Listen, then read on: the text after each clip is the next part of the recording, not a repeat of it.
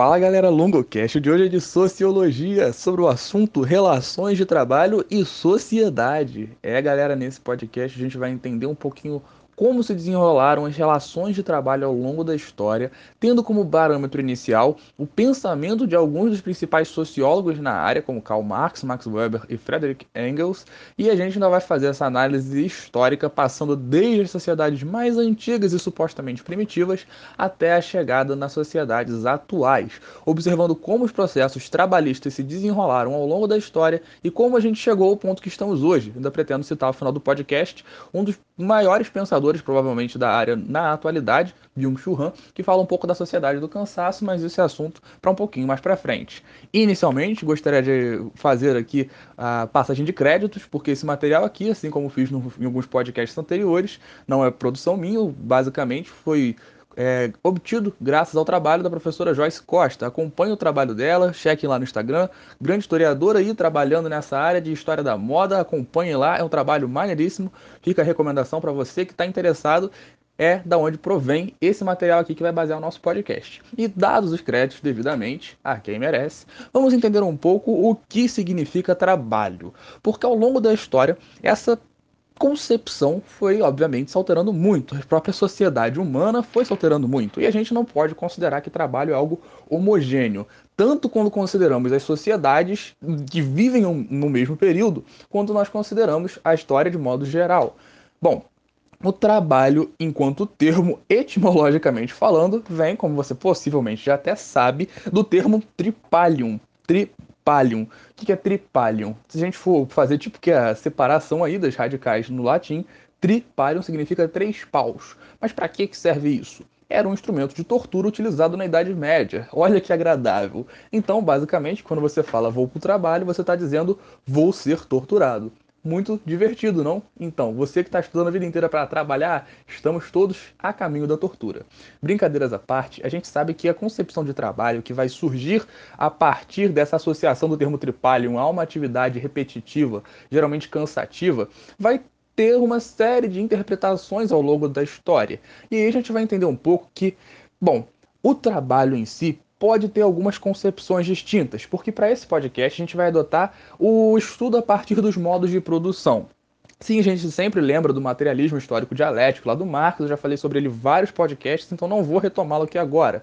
Mas a gente vai entender um pouquinho alguns níveis dentro desses modos de produção para entender um pouco melhor como funcionam essas classificações do trabalho dentro das, dentro das sociedades humanas ao longo da história. Então, a gente analisando esses modos de produção vai conseguir organizar um pouco melhor isso e entender como que a gente vai obter a sobrevivência e a reprodução de determinados comportamentos dentro dessas sociedades e a transformação, consequentemente, deles com o passar do tempo.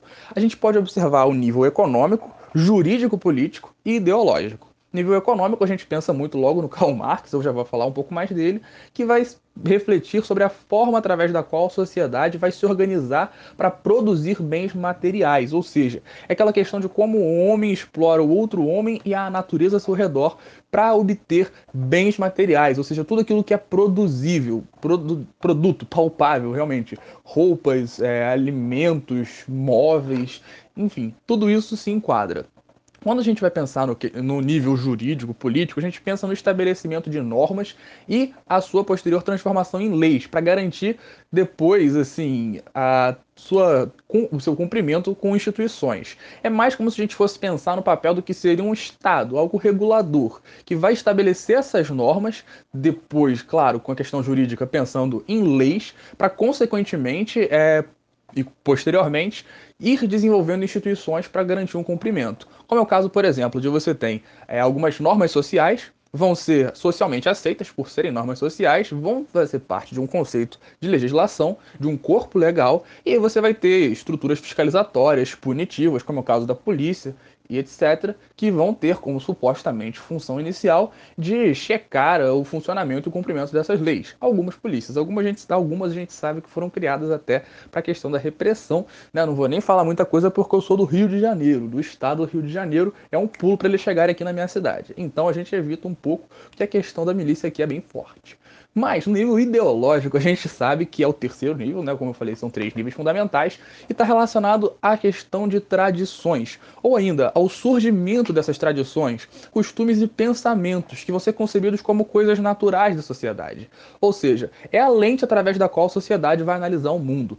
Lembra que tem um podcast aqui no Longocast já sobre ideologia. Dentro da matéria de sociologia, eu já falei muito sobre ideologia, ao longo de uma análise histórica, de um retrospecto de quem começou com isso, né, lá o The Studio Tracy, muito maneiro podcast, vale a pena conferir. Mas agora a gente está falando do nível ideológico dentro desses modos de produção. E para que tudo isso? Para a gente poder cair logo nessa análise econômica e o como que ela vai se relacionar às demais, beleza? Quando a gente pensa nessa questão de produção de bens, a gente tem que pensar que a sociedade se desenvolve de modo geral para garantir a sua sobrevivência. Tudo que a gente faz é para tentar sobreviver e, quando está garantida a nossa sobrevivência, tentar viver um pouco melhor, a famosa qualidade de vida. Isso numa análise simplista, como se fosse um objetivo primário do ser humano enquanto um ser vivo propriamente.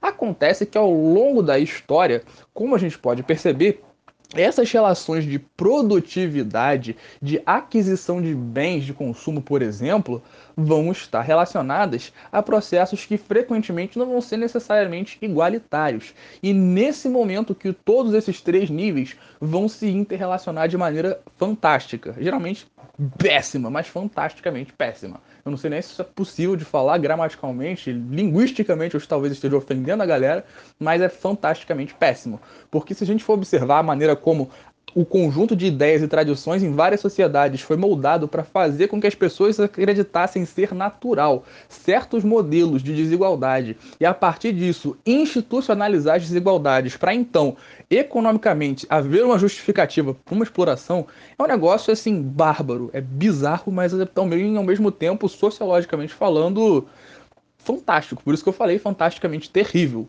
Porque você olha para esses modos de dominação e você fala: caramba, a galera se esforçou mesmo para ferrar com a vida dos outros. Porque não, isso daí não vem com facilidade, não. Isso daí realmente. Parabéns. Mas quando a gente olha para essas relações de produção, a gente vai observar como que as forças produtivas e como que os indivíduos em meio a essa sociedade vão agir de modo a garantir a sua sobrevivência. Isso eu já falei bastante. Mas como nós sabemos, e como já falei, ao longo das sociedades isso vai mudar bastante. E quando a gente olha para essas mudanças e desigualdades, a gente vai olhar um pouquinho para análise de três sociólogos sobre essa forma de desigualdade, produtividade e sobrevivência. Primeiro eu vou falar um pouquinho do Marx, menino Marx, que para alguns é o terror, para outros é o senhor, e a gente percebe que essa dualidade em Marx é uma coisa muito cômica, pelo menos no Brasil atual. Porque se você for observar o, algumas justificativas, o espectro político de marxistas vai desde ex-governistas, como por exemplo Sérgio Moro, até figuras realmente mais extremas. Então acho que é uma coisa bem engraçada, para não dizer desesperadora, a maneira como o Brasil trata a política hoje. O Brasil trata a política hoje em dia como trata sei lá, cara, como trata a política, porque não tem nada que seja mais bagunçado do que o Brasil no Brasil hoje. Talvez as eleições nos Estados Unidos. Muito engraçado também, ao mesmo tempo que desesperador. Uma boa metáfora. No caso do Marx, ele vai dizer que a propriedade privada dos meios de produção vai fazer com que a gente observe o surgimento de classes sociais antagônicas, ou seja, a partir do momento em que uma classe social se apodera, por exemplo, de terras férteis ou riquezas minerais, ela passa a subjugar outra, e ela vai utilizar de mecanismos diversos para isso. Então, o poder e a autoridade, a riqueza dessa classe só vão poder ser mantidos, quer dizer, fundamentalmente, através de duas maneiras: força e convencimento. Ou seja, ora utilizando exércitos, forças policiais, mercenários, que frequentemente estão muito juntos, né? Os três aí, eu não vou ficar repetindo muito para não ter processo, e nem represália, e nem a questão do homicídio. E, bom, o convencimento, que também é muito clássico, né? Quando você vai ter criação de leis, uma ideia, como eu falei, a partir de proposições e manipulações, famosa propaganda, e você atribui frequentemente ainda uma resposta religiosa. por exemplo, quando a gente olha para o Brasil hoje, e algumas vertentes religiosas vão expressar o seu apoio a figuras políticas tentando justificar algumas iniciativas, como por exemplo a reforma administrativa ou a reforma trabalhista, que vão dizer que a retirada de direitos é algo positivo para o trabalhador, uma justificativa religiosa de que isso vai engrandecê-lo. O trabalho enriquece o homem, engrandece a alma. Eu não lembro muito bem qual é o ditado. Só lembro que isso está muito relacionado a esse valor burguês que vai surgir até na Idade Média. A gente já falou um pouquinho disso um pouco melhor, na Baixa Idade Média. Mas é muito interessante a maneira como, tanto pela força quanto pelo convencimento, esses grupos sociais que se apoderam da riqueza, segundo a concepção de Marx, vão utilizar-se dessas ferramentas para manter uma outra classe trabalhando para eles. E isso é alguma coisa assim curiosíssima, beleza? Então, assim, essas classes dominadas vão começar a aceitar e frequentemente defender esses chefes, que vão ser, às vezes, a partir dessa interpretação da realidade deturpada, considerados por eles pessoas mais capazes ou até escolhidos como pessoas que devem ocupar aquela posição. Isso para manter a ordem. E a gente observa, como eu falei, essa relação com os níveis jurídico, jurídico e político e ideológico. Ou seja, eu, segundo Marx, tô trabalhando para um cara, mas eu ouço falar tão bem desse cara todos os dias na minha emissora aí do menino Silvio. Eu ouço falar dele tão bem, desse meu patrão, na minha indústria, mesmo trabalhando 16 horas por dia com um salário ínfimo que não dá nem para pagar a alimentação da minha família. Caramba, eu ouço falar tão bem desse cara que ele deve ser alguma pessoa boa. Se ele tá lá é porque ele mereceu. O mérito existe, a meritocracia é uma coisa necessária. Então eu tenho que trabalhar, porque se eu trabalhar muito eu posso chegar no nível dele. Não, cara. Você não pode. Tem uma série de coisas que acontecem. A gente não está negando o mérito ao dizer que a meritocracia é uma piada. É porque realmente a meritocracia surgiu como uma piada de um sociólogo, que acabou pegando entre a classe média. Enfim, brincadeiras à parte, a gente sabe que esse conceito de transformação de uma mentalidade crítica numa mentalidade dócil é uma coisa historicamente muito comum. E isso se enquadra no nível ideológico que vai justificar esse poderio econômico. Isso é claro dentro de Marx. Isso a gente observando as relações de trabalho de maneira geral na história. Ainda não estou nessa análise divididinha, passo a passo, pipipipopopó, sociedades antigas, medieval e tudo mais. A gente já chega lá. Porque antes a gente também tem que passar por dois caras. Primeiro, Weber, que ele vai ser um cara que vai também ser parte do tripé da sociologia. Não sei se você se lembra, tem Durkheim, Weber e Marx. O Weber é uma parte desse tripé da sociologia e vai dizer que o Estado e as suas instituições são reconhecidos como os mantenedores da ordem. E aí, com isso, quando a população reconhece o Estado e as instituições estatais como parte desse detentor do poder, eles vão legitimar o monopólio do uso da força. E isso é uma coisa fantástica, porque, por exemplo, se uma pessoa chega para outra pessoa que supostamente estaria fazendo alguma coisa errada e agride essa pessoa, ela não vai ser aceita. A sociedade vai falar: não, isso daí não está certo e tal. Presunção de inocência. Isso no Brasil é uma questão legal. Por exemplo, se você não tem um delito infla, inflagrante, inflagrante, você não pode ser acusado, é necessário que se prove, porque até que se prove que você é culpado, você é presumidamente inocente. Isso conforme o direito brasileiro, beleza? No caso, se isso acontecesse a partir da ação de um grupo, por exemplo, estatal, como é o caso da polícia, ah não, aí tudo bem. É claro que a gente sabe que essa mentalidade de hoje é uma coisa muito mais dividida, até eu diria, porque muita gente já percebe a maneira como o Estado age de forma frequentemente agressiva ao extremo, principalmente se tratando de regiões periféricas, de modo a agredir esses moradores, enquanto nas regiões, às vezes de mais alta renda, vai chegar mais pianinho. Se você observar até mesmo a fala de algumas figuras públicas, que eu não vou citar aqui para não ter problema, você percebe que isso é justificado corporativamente, como é o caso de uma liderança da Polícia de São Paulo que falou que se chegasse em Paraisópolis e nos Jardins da mesma forma, não ia ser bem recebido, não ia dar certo. Tem que tratar diferente mesmo. É para a gente observar a maneira como essas desigualdades são institucionalizadas, elas são trazidas para as corporações e elas são incorporadas nesses membros da instituição. Então o Estado se sente no direito, a partir de seus preconceitos, de demonstrar a desigualdade das pessoas, também tratando-as de maneira desigual, de maneira mais agressiva com aqueles que estão economicamente menos favorecidos e de maneira mais pacífica e submissa àqueles que têm maior poderio econômico. Isso só comprova que, de certa forma, o que o Marx fala e o Weber falam estão muito próximos. E a gente observa que isso de fato é uma coisa bem difícil de você questionar, de certo modo. Então, quando a gente fala da legitimidade do monopólio, do uso da força, legitimidade. O povo vê no Estado alguém que é legítimo, é um governo legítimo. Monopólio é porque só o Estado pode. Só o Estado detém esse monopólio, ou seja, isso, esse o quê? Esse uso da força. Então a legitimidade do uso do monopólio do uso da força é esse esse atributo do Estado que tem legitimamente o direito de controlar unicamente e sozinho esse uso da força impondo sua vontade, ou às vezes e frequentemente, a vontade de um determinado grupo sobre todos os outros. Aí você observa que frequentemente como são aqueles grupos que estão mais economicamente favorecidos, que estão sendo mais representados no poder legislativo propriamente ou no executivo, você se dá conta de que na realidade o Estado frequentemente não está a serviço do povo, mas a serviço de uma elite. E é, é não tem muito o que falar sobre isso, é só ficar bem triste, puto, e dependendo, quem sabe um dia fazer uma revolução. Isso daí também a gente não tira de pauta. Mas brincadeiras à parte, quando a gente observa no Estado essa legalidade, a gente vai observar o que também, novamente, nível jurídico, político e ideológico. As leis vão fazer com que o Estado detenha esse monopólio, porque o Estado não vai reconhecer a violência ou, por exemplo, a justiça, entre aspas, com as próprias, próprias mãos.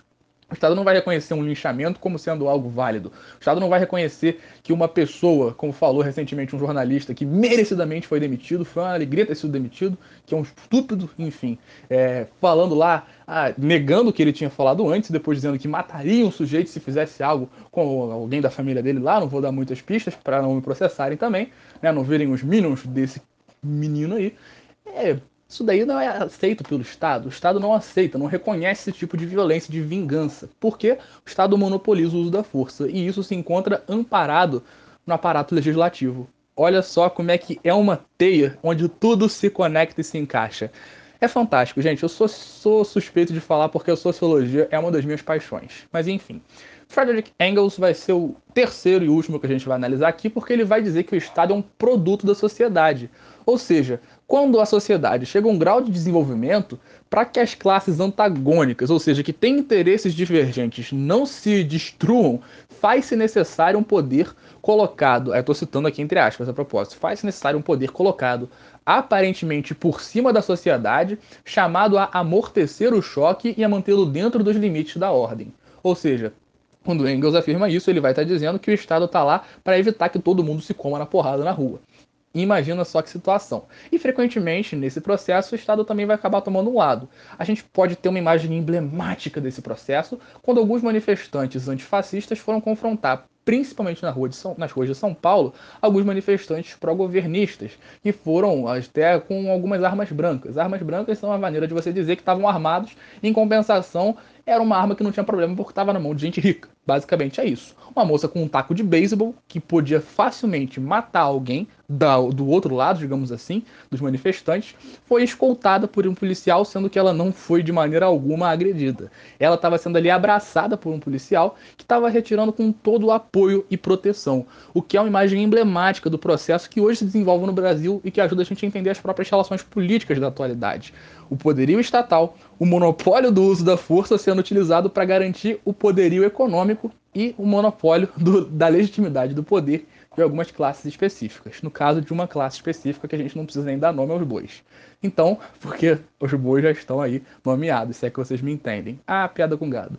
Então, assim a gente encerra esse primeiro bloco de observação e análise para a gente poder partir para o final desse podcast já, que é a observação aí desses processos de trabalho relações de trabalho ao longo da história, que a gente vai observar que essas relações de trabalho quando a gente analisa as sociedades, vão se dar de formas distintas. Isso é um pouco óbvio. A gente não vai encontrar, por exemplo, numa sociedade autóctone, né, nativa, aqui da América do Sul, por exemplo, uma divisão de trabalho, como por exemplo no caso de povos guarani, a gente não vai observar, no tronco guarani, perdão, a gente não vai observar nesses grupos sociais a mesma forma de divisão de trabalho que, por exemplo, um indivíduo que servia como um trabalhador do Império Bizantino no meio da Idade Média vai ter. Da mesma forma que um indivíduo que no mesmo período estava dentro do regime de feudalismo, sob o trabalho de servidão. Ao mesmo tempo que o cara que lá no Japão estava num regime de economia agrária, fundamentalmente, que nessa época, se não me engano, ali no século XI mais ou menos, o Japão ainda estava nessa era muito agrária. Então você percebe o que?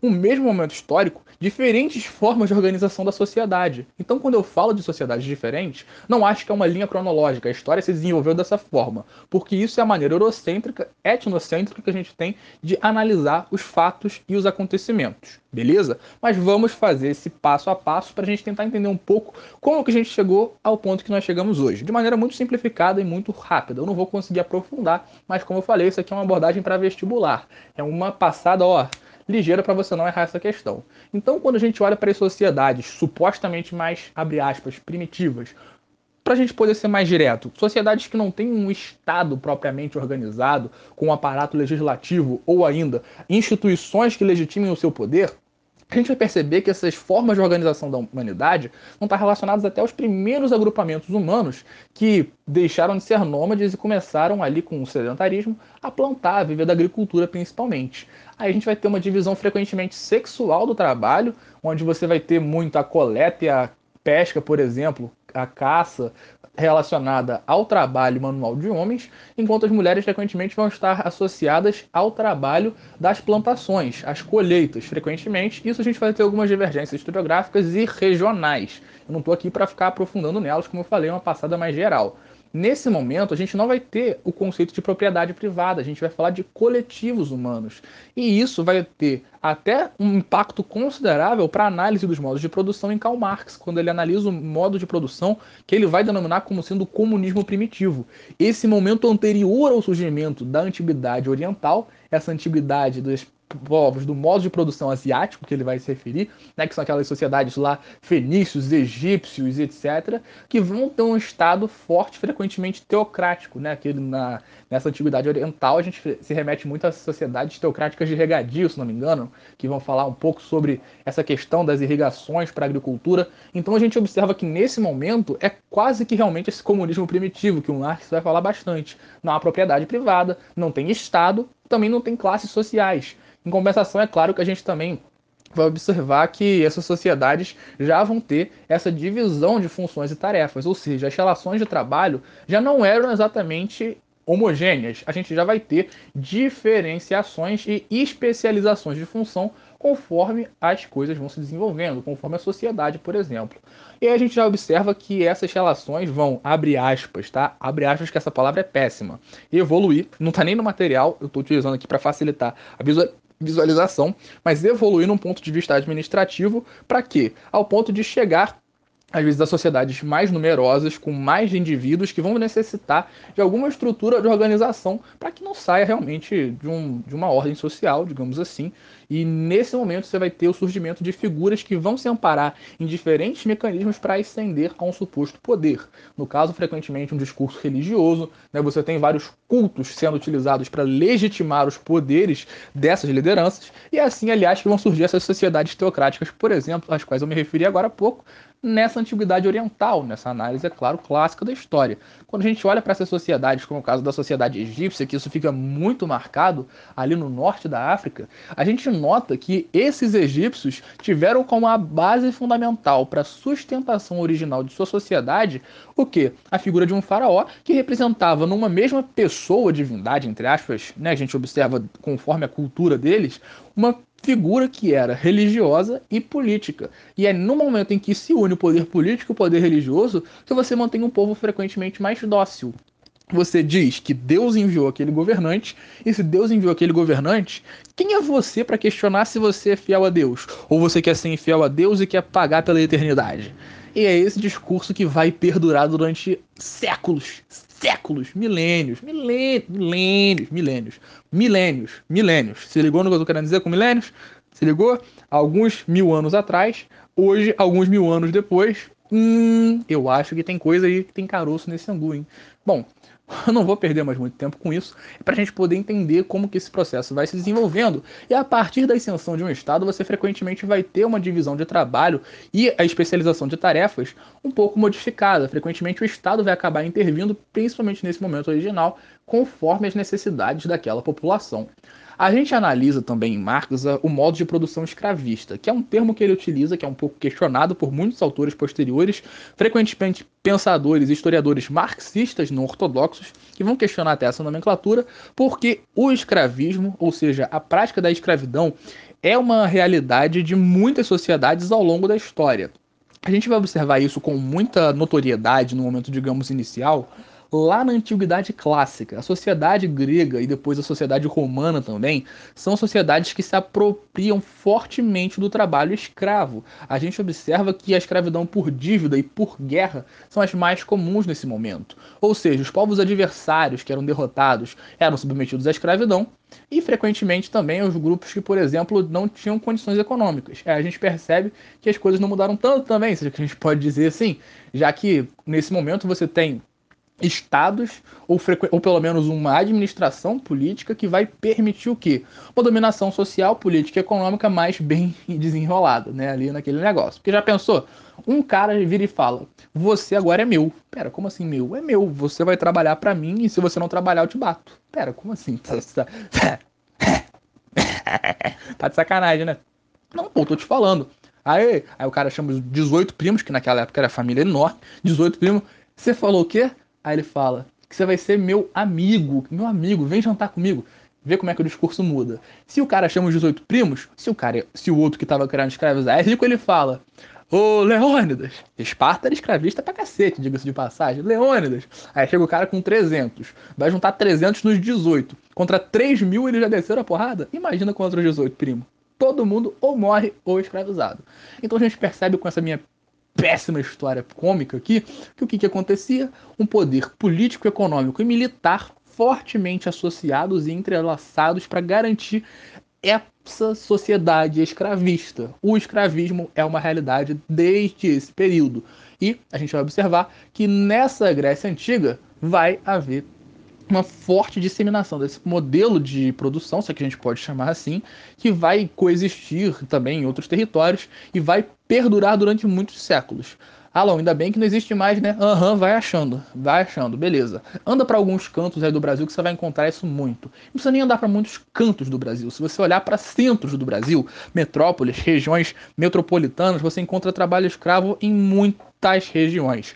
Fica aqui a recomendação de um documentário, Menino 23, que conta a história de um grupo de pessoas, de meninos, jovens negros, que foram levados de um orfanato para uma fazenda no interior de São Paulo para trabalhar como escravos para um cara ligado ao integralismo, famoso fascismo brasileiro.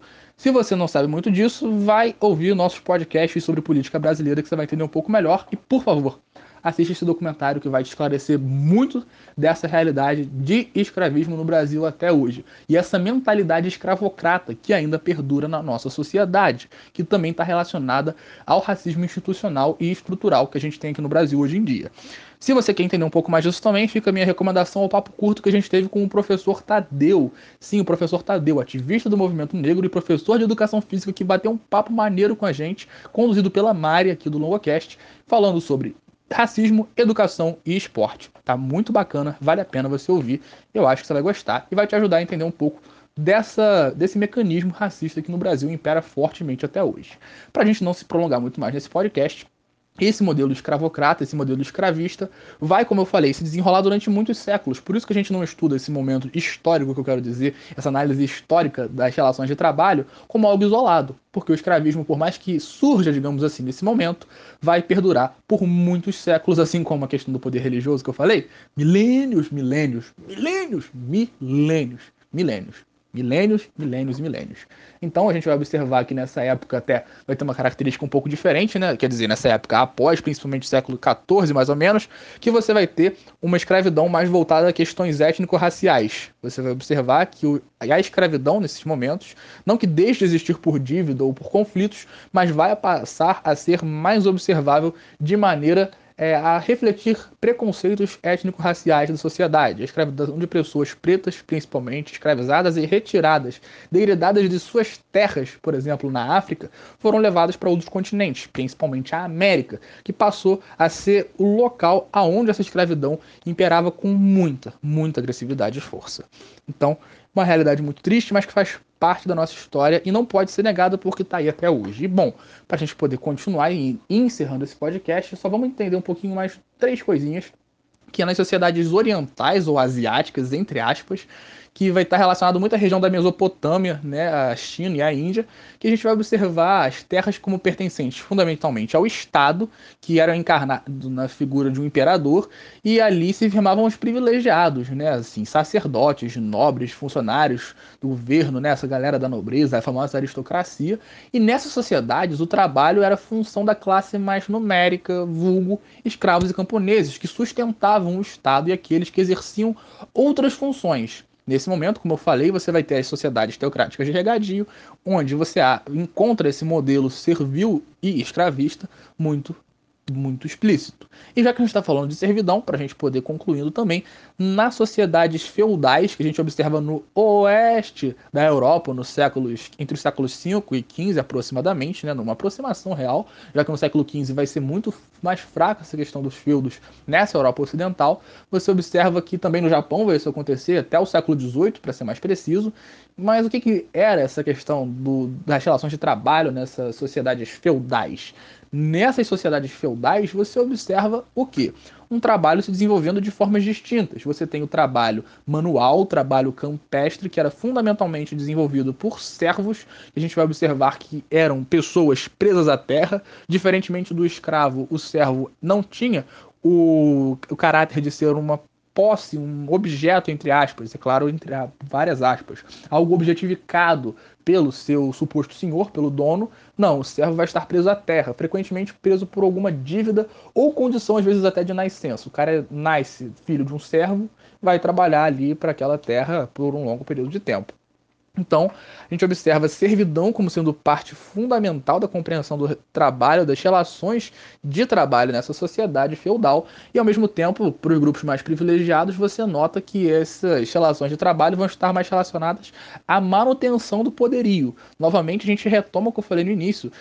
Marx, Weber, Engels, essa galera toda fala muito sobre isso como que essa dominação econômica, que no caso essa economia feudal baseada fundamentalmente na terra, vai se estabelecer através do pensamento teocêntrico na Igreja Católica, que vai justificar todos esses absurdos, o poder dos senhores feudais, etc e tal. Observar isso muito fortemente nessa época, essa relação de suzerania e vassalagem. O senhor aqui te dá esse pedaço de terra, administra aí, tem teu servo, dá teu jeito, vive aí. Isso tudo era uma coisa muito normalizada, naturalizada, por conta da lente que a sociedade utilizava para se enxergar. Essa lente que era fundamentalmente teocêntrica.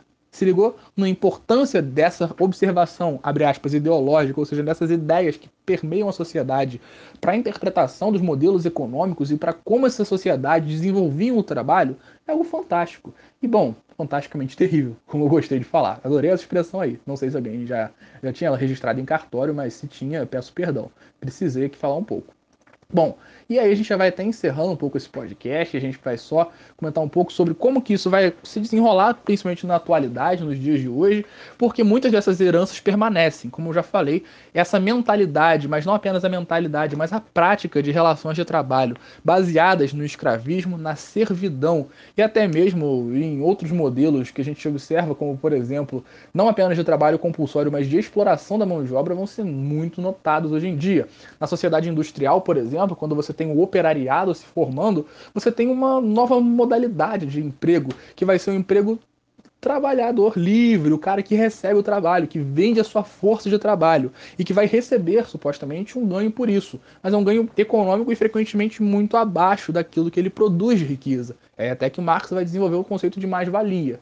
E disso a gente nota que esse conceito de trabalho vai, de modo geral, também estar tá associado aos grupos sociais menos favorecidos. Aí vai até uma crítica para o menino Aris, vulgo Aristóteles, para quem não é tão íntimo, que vai falar que o trabalho era um vício mecânico, né? que, que esse trabalho, na realidade físico, era indigno né? para pessoas cultas, o famoso cult. Né? O cara ali, intelectual, não tem que se dedicar a esse trabalho manual. Isso ali fica para as pessoas que ainda não tinham a, a capacidade intelectual, que não desenvolviam a sua, a sua contemplação filosófica. E ele vai ter essa análise de que classes e privilégios e tudo justificável.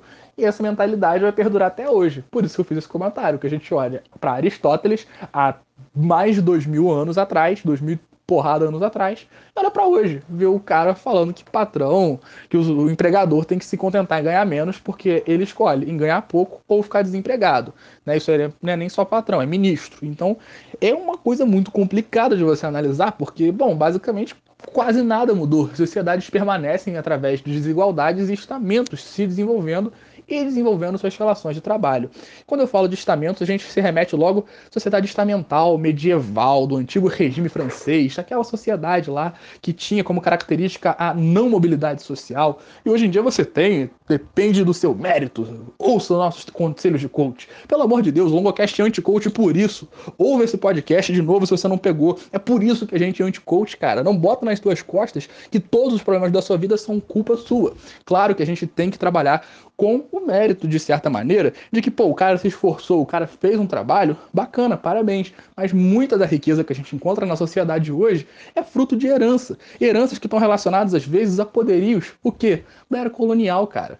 Então, se liga, muito do que se tem hoje de relações de trabalho é herança de processos exploratórios muito mais antigos. Não estão relacionados só a um fracasso pessoal. E é aí que entra o Byung-Chul Han, eu queria muito poder falar dele, vai dar para falar um pouquinho, que é o cara que vai falar da sociedade do cansaço. O indivíduo transporta a estrutura social para dentro dele. A gente internalizou o capitalismo de modo a achar que, na realidade, o que a gente faz e o que a gente produz é responsabilidade unicamente nossa e como nós somos os responsáveis pela nossa própria produtividade, nós temos que ser os nossos próprios reguladores, fiscalizadores. Olha que loucura que o cara chegou de conclusão. Que gênio, que gênio. O cara vai virar e vai dizer o seguinte: você agora é o seu próprio capataz, praticamente. Porque se liga, se você vai pegar, por exemplo, seu telefone, que agora num esquema de home office, né? Trabalho de casa, por exemplo o seu telefone virou sua ferramenta de trabalho, meu parceiro, o teu telefone também é uma ferramenta de uso pessoal. Mas a partir do momento em que você trabalha com tudo aquilo que você também usa como pessoal, você já não dissocia mais as coisas. E você não bota a cabeça no travesseiro tranquilo, porque você tem que ficar se cobrando e se relembrando sobre o trabalho que você tem que fazer. Você internaliza a estrutura de cobrança que o capitalismo impõe sobre você. E é aí que você percebe que a sociedade fica cansada, fica fadigada, fica desesperada, porque ela não aguenta, ela não dá conta, você não tem condições de fazer tudo que às vezes se espera. 8.500 cursos em dois meses, era o que se esperava no início da quarentena. Muitos cursos, muitas palestras, sendo que o ser humano precisa de um descanso. Por isso que a gente observa que as relações de trabalho hoje são também doentias. Mas, como a gente olha para a história, não há um momento em que elas realmente sejam tão saudáveis. Talvez o mais próximo de uma relação de pouca exploração e de manutenção de uma ordem ali, digamos, aceitável, sem exploração, seja aquela mais antiga, que a gente chama de primitiva. E aí a gente fica até com questionamento aqui de o que seria uma sociedade com relações de trabalho justas, ideais, adequadas. Depende também do que você acredita. Eu não estou aqui para doutrinar ninguém, mas se, se alguém quiser me acusar para escola sem partido, fica à vontade. Eu vou adorar bater um papo com eles. Vai ser muito divertido, cadeira voando, faca passando na minha barriga. O pessoal vai com certeza querer me agredir. Vai ser muito divertido. Se quiser me denunciar, fica à vontade. Mas, brincadeiras à parte, Basicamente, eu queria falar um pouco sobre essas relações de trabalho era isso, sobre como que essa mobilidade social é algo questionável, apesar de existente. Nota-se hoje em dia, por exemplo, a questão da educação como sendo uma ferramenta de ascensão social muito notória.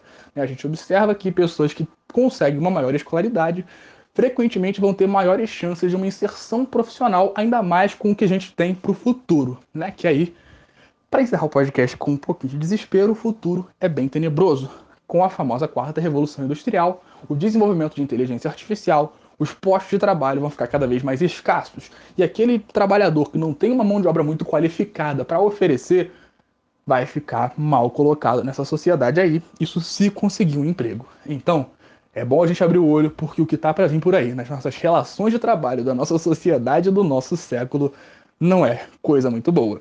E se você quer entender um pouco melhor como isso vai funcionar, se liga no especial que vai sair esse mês de novembro agora. Ó, não vou dar spoiler, mas vai estar muito interessante, vai ter tudo a ver com isso. Então, muito obrigado, espero você e até a próxima. Se ficou com alguma dúvida, entre em contato pelas nossas redes sociais, que vamos ter o maior prazer em falar com você, trocar uma ideia e debater, bater um papo, vai ser maneiro. Muito obrigado e até. Valeu!